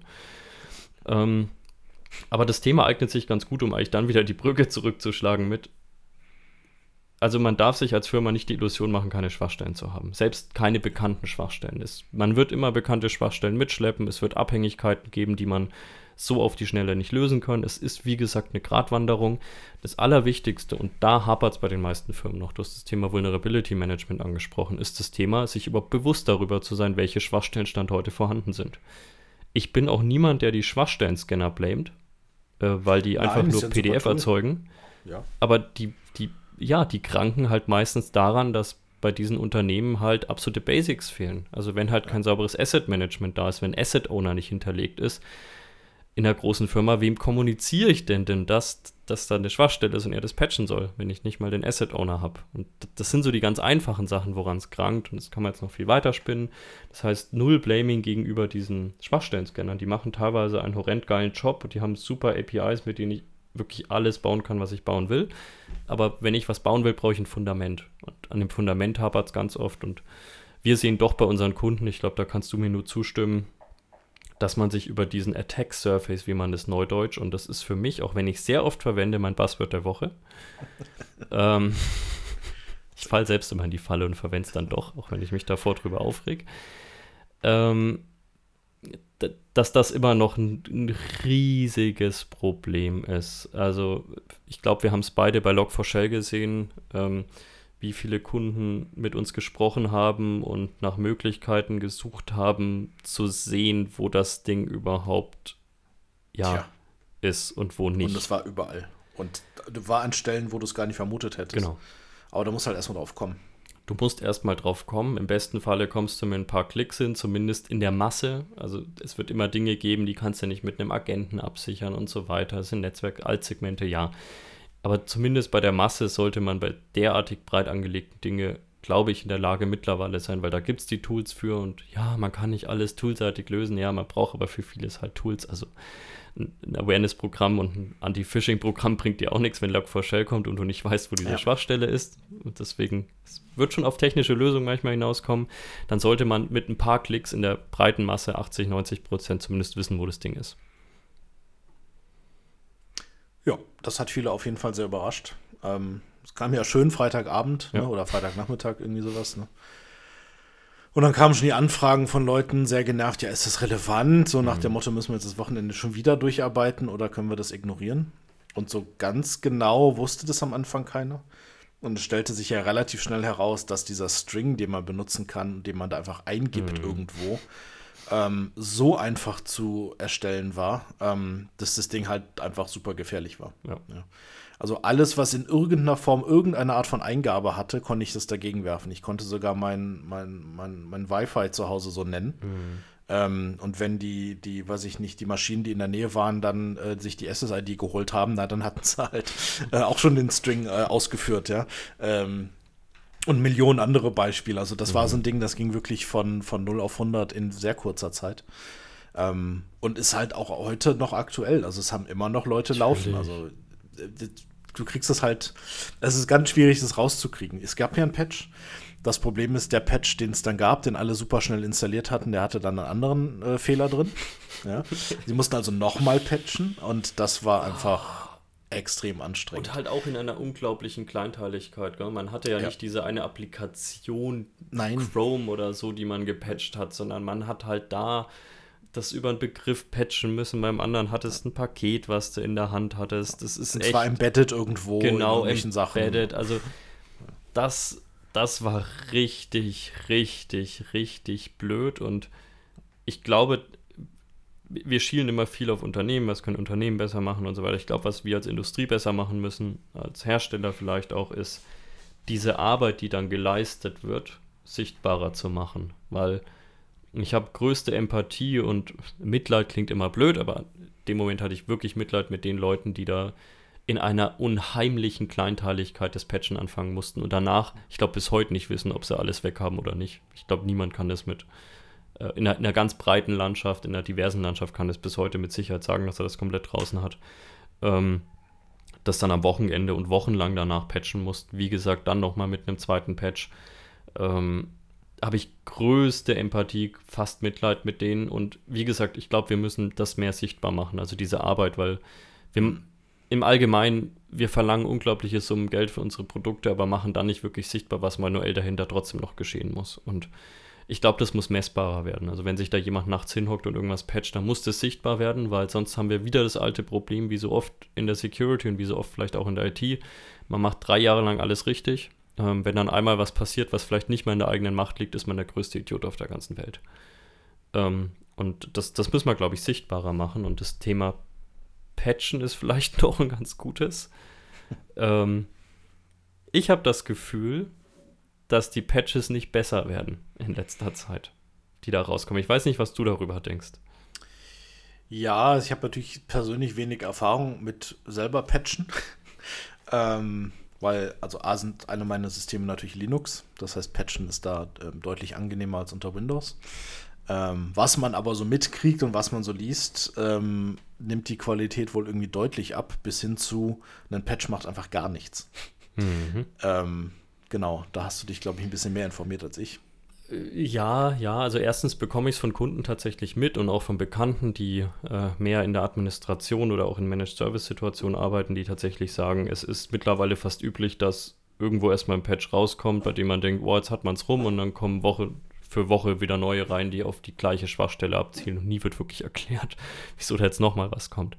Ähm, was tatsächlich die Zero Day Initiative und was Dustin erzählt hat, ist, äh, das sind Einzelfälle, aber die gibt's, dass ein Security Patch rauskam, ähm, in dem genau der gleiche Code, also wirklich die gleichen Binaries mit den gleichen Hashes ausgeliefert wurden wie die ursprüngliche zu patchende Applikation.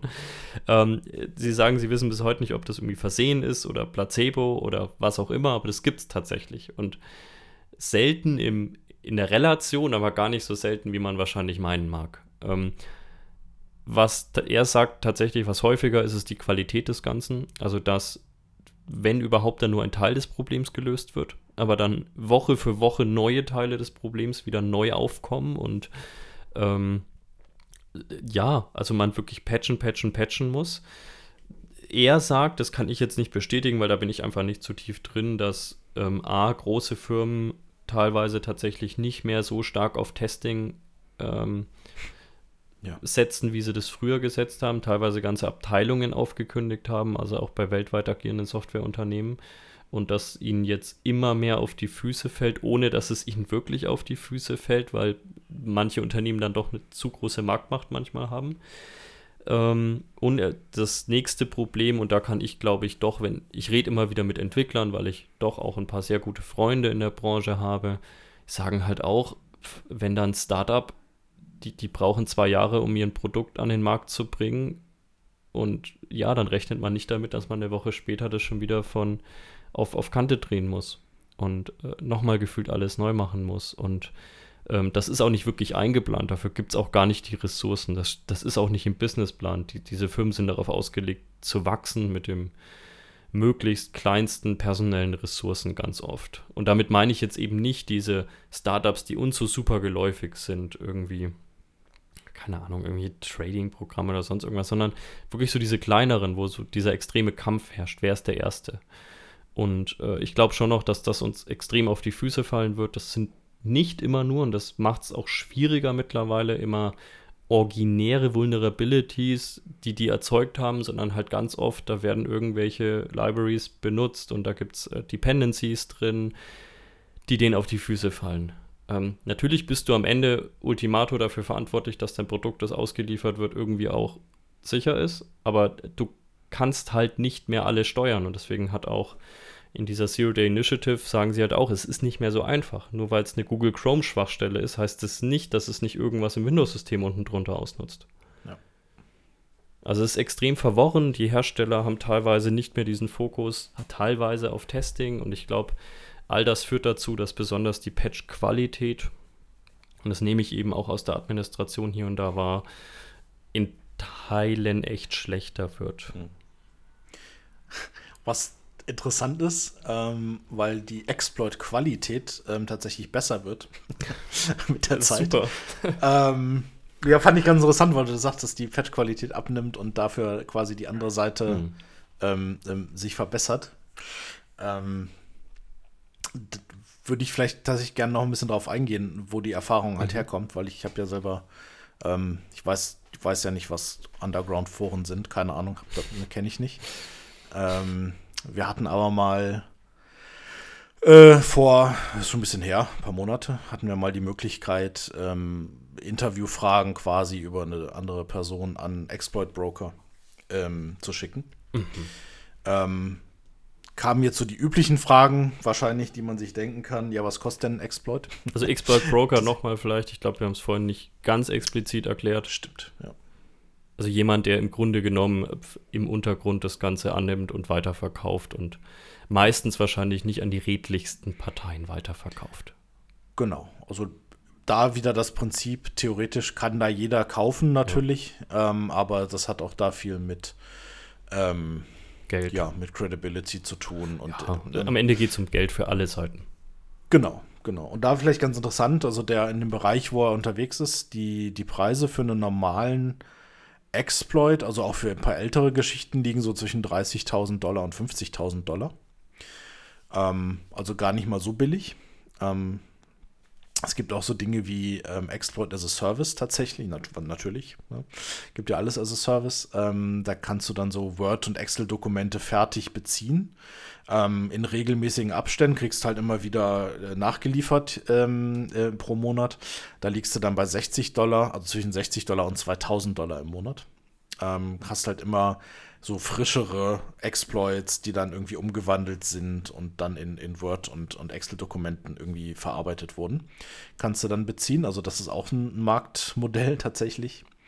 Ähm, er verkauft auch Zero-Day-Exploits. Da liegt der Preis halt extrem weit auseinander. Mhm. Also ähm, da reden wir von 200.000 Dollar bis 4 Millionen. Das war so das teuerste. Ähm, da geht es dann aber schon Richtung State-Sponsored Geschichten. Mhm. Also da sind dann gewisse Staaten halt hinterher, ähm, diese Dinge zu kaufen. Ähm, Pegasus Spyware ist zum Beispiel so eine Geschichte, weil die halt einen sehr krassen iOS-Exploit ausgenutzt haben. Mhm.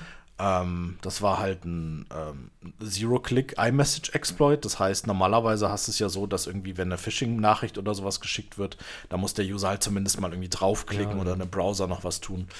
Ähm, und bei dem musste halt einfach gar keiner irgendwas tun. Du brauchtest eigentlich nur die Telefonnummer ähm, von dem Opfer und konntest dann jegliche Sicherheitsmaßnahmen, die ja schon eigentlich sehr hoch sind in iOS, konnte, konntest du halt damit umgehen und konntest dann quasi, ähm, ja, dann, was auch immer du ausführen wolltest, konntest du dort ausführen. Also das sind dann eher so diese, diese extrem teuren. Und auch da betrifft es natürlich nicht die breite Masse. Es sind halt super gefährliche Exploits, weil es natürlich da sehr schnell sehr politisch wird. Das heißt, ne, da werden dann politische Gegner ins Ziel genommen mhm. und äh, ein politischer Gegner kann vieles sein. Betrifft jetzt aber gar nicht so die Unternehmen normalerweise. Ähm, genau, also da reden wir halt von diesen Standard-Exploits, die irgendwie, weiß ich nicht, 30.000 Euro, äh, Dollar kosten, ähm, die dann quasi zu einer Waffe umgebaut werden, die halt irgendwie in so ein Exploit-Kit reingebaut werden oder in irgendwie ein, ne, in so eine Ransomware-Kette mit reinkommen und so weiter.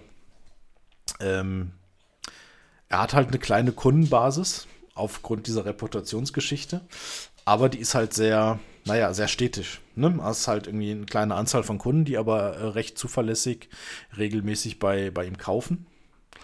Ähm, und er als Broker hat auch gar nichts zu tun mit dem Schreiben der Exploits oder Ausführen der Exploits oder sonstigen Geschichten. Also er hatte dann dazu gesagt, er hat quasi ein reines Gewissen. Ähm, ist auch rechtlich nicht zu belangen, sagt er. oder sie. Ähm, kann ich nicht beurteilen, fühlt sich aber zumindest sehr sicher, weil er ist ja nur der Händler. Ne? Ähm, Vergleich, in meinem Hinterkopf mhm. hatte ich dann immer die ganze Zeit so Waffenhändler. Mhm. Ja? Ähm, ein Händler, der irgendwie ähm, AK-47 in großen Containern nach Afrika äh, verschifft. Hat er ein reines Gewissen? Ja, oder, ja. oder im Kleinen. Ich habe neulich also, diese, diese echt gute Doku über den äh, Anschlag am Münchner OEZ, auch da, also da gibt es im deutschen Recht schon Möglichkeiten, diese Leute sehr zu belangen. Ich äh, kenne mich rechtlich zu wenig aus, ob es die auch gibt fürs derartiges. Ich kann mir vorstellen, nein. Ähm, ja, er wird halt nicht in Deutschland sitzen, da kannst du schon mal ja. von ausgehen. ähm, und das ist das gleiche wie bei dieser Ransomware-Geschichte, wo wir letztes Mal drüber gesprochen ja. haben. Die sitzen einfach in Ländern, die halt nicht ausliefern. Mhm. So. Und da ranzukommen, ist einfach super schwierig. Mhm. Und ich glaube, deshalb fühlt er sich da auch so entsprechend sicher. Ist halt so, ist ja sein persönliches Gefühl. Ähm, genau. Ist halt auch ein kleiner Kreis. Das heißt, auch die Entwickler, mit denen er zusammenarbeitet, das sind nur eine Handvoll mhm. tatsächlich. Ähm, den arbeitet er seit Jahren zusammen. Hat ein gewisses Grundvertrauen wahrscheinlich. Genau, der weiß halt, der kriegt halt die Qualität und er sagt auch, das muss halt stimmen, ja. weil wenn er das weiterverkauft und das Ding funktioniert nicht und vielleicht dass so eine groß angelegte Kampagne, die damit durchgeführt wird, halt in die Hose geht, ähm, geht das auf ihn zurück. Ja. ja. weil eventuell der Exploit nicht ordentlich funktioniert hat. Ähm, Genau. Das heißt, wenn das passieren sollte, dann wird da nochmal nachgearbeitet tatsächlich, entweder durch das eigene Team oder durch irgendwie einen Third-Party-Entwickler nochmal. Mhm. Ähm, genau. Und wenn es halt gar nicht funktioniert, dann kommt das Ding tatsächlich einfach in die Tonne oder wird als unfertig einfach in irgendeinem Markt weiterverkauft okay. für, keine Ahnung, ein ne, paar tausend Dollar einfach. Mhm. Ähm, so nach dem Motto, hier, fertiger Exploit funktioniert aber nicht, muss mal debuggt werden, kriegst du für billig Geld hinterhergeschmissen. Können wir mal so ein TV-Format Bares für Rares mit, mit, mit, Schwachstellen machen? Besten Exploits. Ne? Besten Ex also Schwachstellen erstmal oder mit Exploits. Ja, ja, erstmal die Schwach ja, genau. Dann steht da auch so ein, so ein verrückter Älterer und äh, gibt hier bar irgendwie ja, genau, 20.000 so Euro her für irgendeinen Word-Exploit oder so. Genau. Holen wir uns dann so einen, so einen Rheinländer mit, mit lustigem Schnurrbart. Ja. Genau. Was haben sie denn da? ähm, ah, ja, eine, eine Frage auch noch interessant, weil das kommt auch bei uns immer wieder vor, die Frage, ja, mobile Geräte. Mhm. Also Angriff auf, auf, auf Smartphones und so weiter. Wirkt erstmal super attraktiv, gell? weil wer hat mittlerweile kein Smartphone ja, in der Hand? Ist aber null gefragt, mhm. sagt er auch. Ähm, also A sind die Dinger natürlich mittlerweile sehr abgesichert. Ähm, Je nachdem, was man nutzt und wie man es nutzt, natürlich, wie so immer. Wie alt das Zeug ist, natürlich ja. klar. Aber ich sag mal, so ein aktuelles iOS, viel Glück. Mhm. Ähm, klar, da gibt es halt ne, diese Pegasus-Geschichten. Da gibt es halt die natürlich die totalen Sachen. Ausnahmen. Genau. Ja, aber das ist, da reden wir von State-Sponsored-Geschichten. Ja, pf, okay. Ähm, lassen wir mal außen vor tatsächlich, aber so dieses, diese breite Masse ähm, hast du da einfach nicht. Und auch wenn du jetzt sagst, okay, ich will mir jetzt unbedingt eine Malware installieren auf meinem Gerät, ähm, da musste das halt erstmal irgendwie ne, jailbreaken oder mhm. routen bei Android und dann musste irgendwie so ein dodgy Third-Party ähm, App Store oder Play Store dir suchen, wo das Zeug findest. Da musst du das manuell installieren, muss vielleicht noch in Debugger-Mode rein.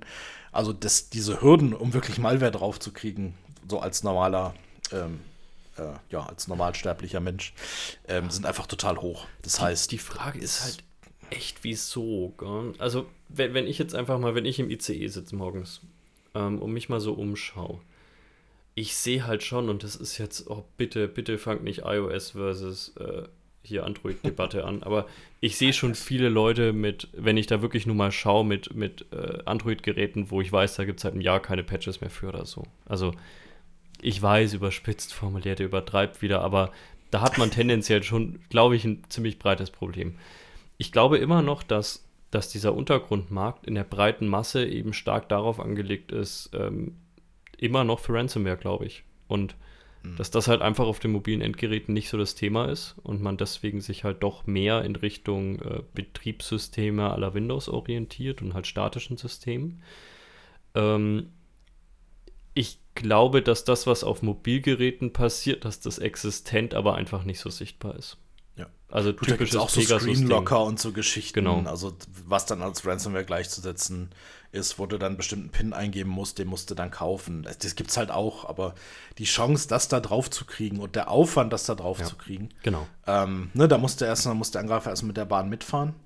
Ähm, muss vielleicht irgendwie das Netzwerk spoofen oder was der Teufel was für, für ähm, durch irgendwelche brennenden Reifen springen, ähm, um dann eventuell ein, zwei Leute dazu zu kriegen, eventuell irgendwo drauf zu klicken. Ja? Ähm, also es ist schon recht aufwendig und das, was du hinterher dafür rauskriegst, das lohnt einfach nicht. Ich, ja, ich glaube, es liegen halt andere Interessen dahinter. Gell? Also einen, einen normalen äh, Angreifer, der schnell Geld verdienen will, den interessieren halt irgendwelche WhatsApp-Nachrichten nicht. Ähm, ich möchte jetzt nicht ins Politische abrutschen, aber wenn man sich, und ja, ich weiß, auch da kann man wieder drüber streiten, möchte man da allem glauben und so weiter, aber ich denke, ein Grundsatz ist dabei, wenn man sich einfach mal das Geschriebene von Edward Snowden beispielsweise durchliest, äh, das sind ja ganz andere Interessen dahinter und ganz andere Daten, die da von Interesse sind. Und ich glaube einfach, dass die Motivationen hochgradig verschieden sind ähm, und deswegen bei so einem Exploit Broker wahrscheinlich dann doch oftmals, er hat ja auch gesagt, Nation State zahlt nicht so gut. Ich glaube, das, ja.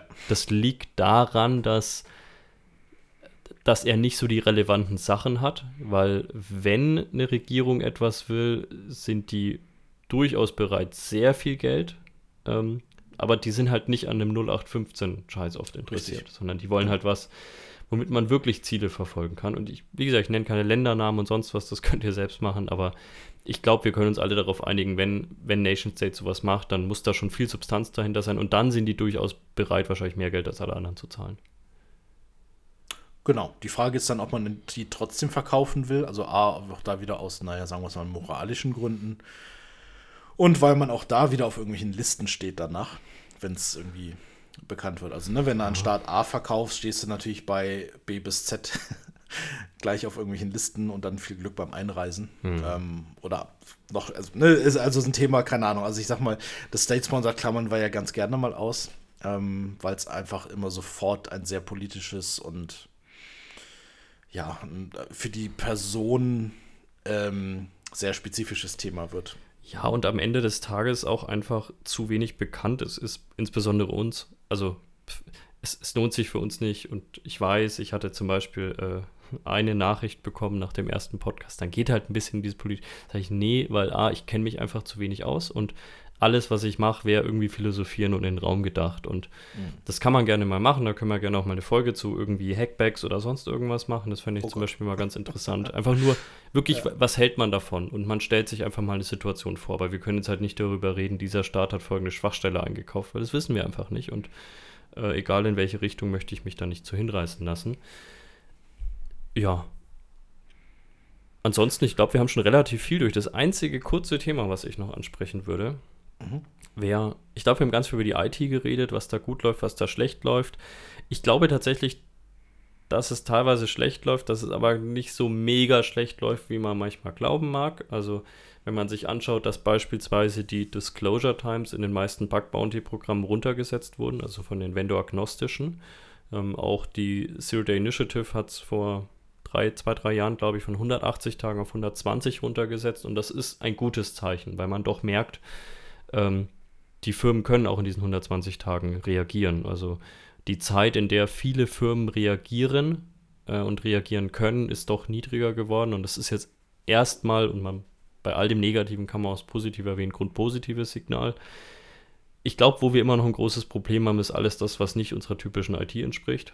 Ähm, das habe ich auch mit den Peers bei Zero Day Initiative, so wurde mir so wiedergegeben, dass OT beispielsweise ähm, schon noch ein viel Kopfzerbrechen dabei ist, weil viele dieser Un Unternehmen und OT kann ja alles und nichts bedeuten, aber ich sage jetzt erstmal vernetzte Systeme, die kein normales Betriebssystem drauf haben. Ähm, A, die, die haben da null Erfahrung drin. Es gab tatsächlich schon welche, die haben das als Affront gesehen, dass man sich gemeldet hat und gesagt hat, wir haben eine Schwachstelle, können wir die bitte versuchen zusammenzuschließen.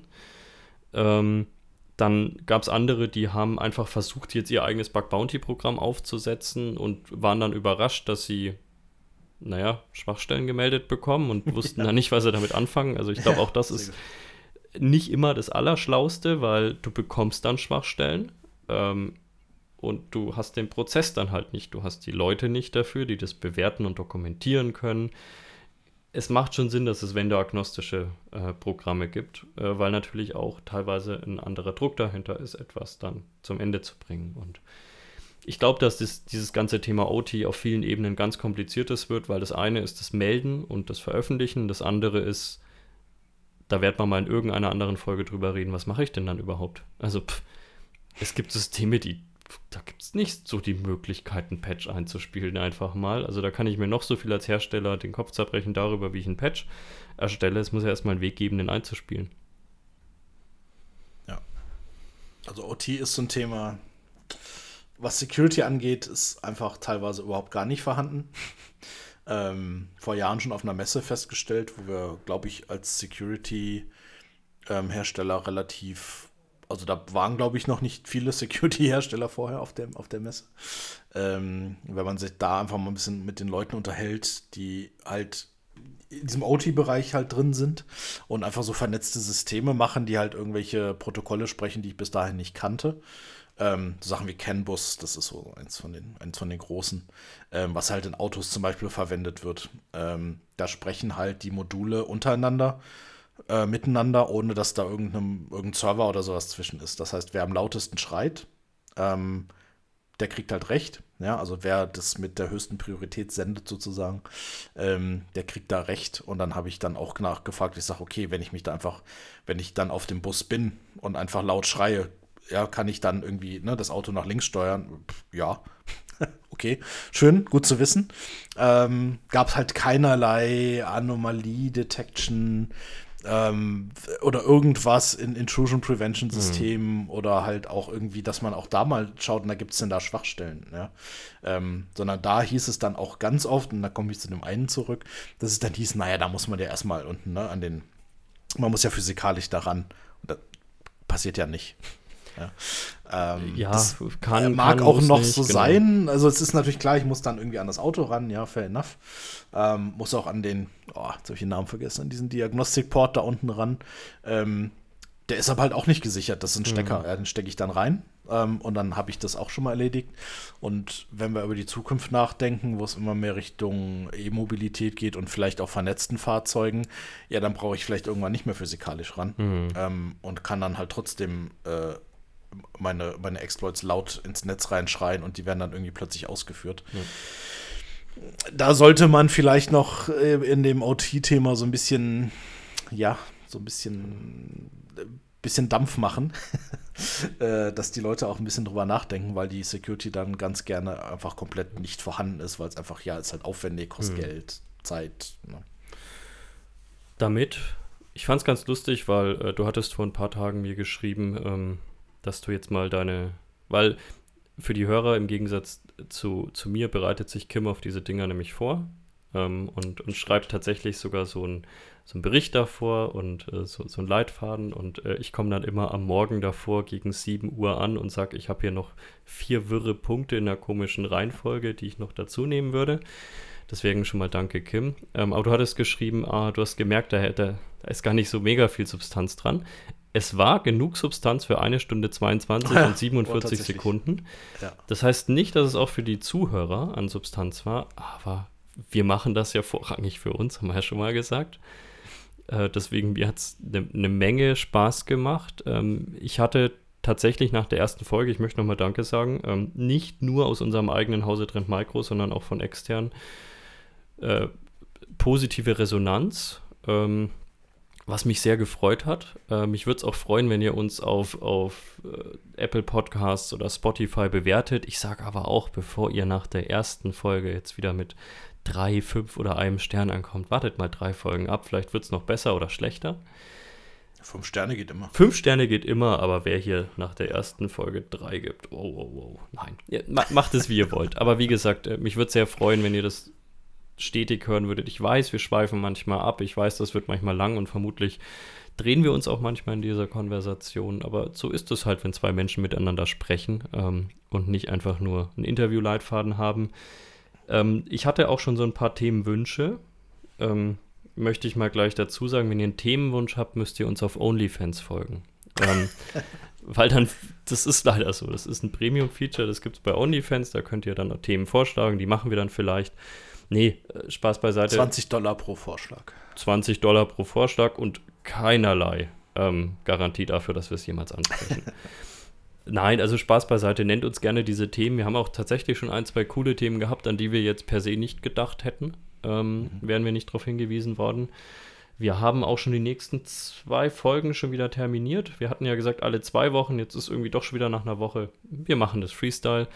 Die nächste Folge wird, glaube ich, richtig spannend. Ich verrate gar nichts, ähm, aber die wird ich glaube, du kannst Echt, was zustimmen. Ist denn die nächste Folge? Ich weiß gar nicht.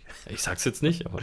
Okay, ja, muss man dann nochmal. Die, die ja, ich glaube, wir haben so ein, so ein, paar Themen tatsächlich schon irgendwie in der, Schublade, will ich nicht sagen, genau. aber zumindest auf dem Plan. Genau. Ähm, genau, das wird auch sehr wild. Ich weiß auch nicht, ob als alles so unter Infosec fällt. Ich glaube, dass wir, wir weiten den Bereich so ein bisschen aus, aber es bleibt alles so in dieser Themenbubble, glaube ich. Ja. Ähm, aber ist ja vielleicht auch mal ganz interessant, dass man da auch so ein bisschen rauskommt. Ähm, dass wir jetzt nicht jeden Tag irgendwie über Malware sprechen. Ne? Genau. Und ansonsten empfiehlt uns gerne. Ähm, ich ich versuche immer noch meine, äh, die Dame daheim zu zwingen, diesen Podcast zu hören. Äh, sie will immer noch nicht. Ähm, ich schaue dann mal. Vielleicht hören es meine Kinder jetzt mal irgendwann abends auf ihrer Tonys Box an. Das habe ich schon versucht zu schaffen, aber die sind alle nicht so dran interessiert, deswegen äh, schickt es gerne weiter an Leute, die daran interessiert sind. Und ich würde mich freuen, wenn ihr nächste, übernächste oder in drei, aber ich glaube, es wird früher sein, wieder einschaltet. Ich denke auch. Und ja, wir, wir machen munter weiter. Wir haben gesagt, wir ziehen ja durch. Genau. Und das Schöne ist, für die Zuhörer, wir haben genug Kollegen, die wir zumindest zu einem Teil zwingen können, zuzuhören. Deswegen, ja. Genau, wir fragen halt hinterher ab. Also da genau. gibt es hinterher ein Quiz immer. Ähm, gibt es auch was zu gewinnen? Äh, einen OnlyFans-Account für einen Monat und genau. So machen wir es. Dann vielen Dank und äh, ja, wir, wir, hören uns eh fast täglich. Von dem her, äh, dir genau. muss ich nicht bis nächste Woche sagen, den Zuhörern sage ich mal bis vermutlich nächste Woche. Genau. Bis dahin. Tschüss. Tschüss.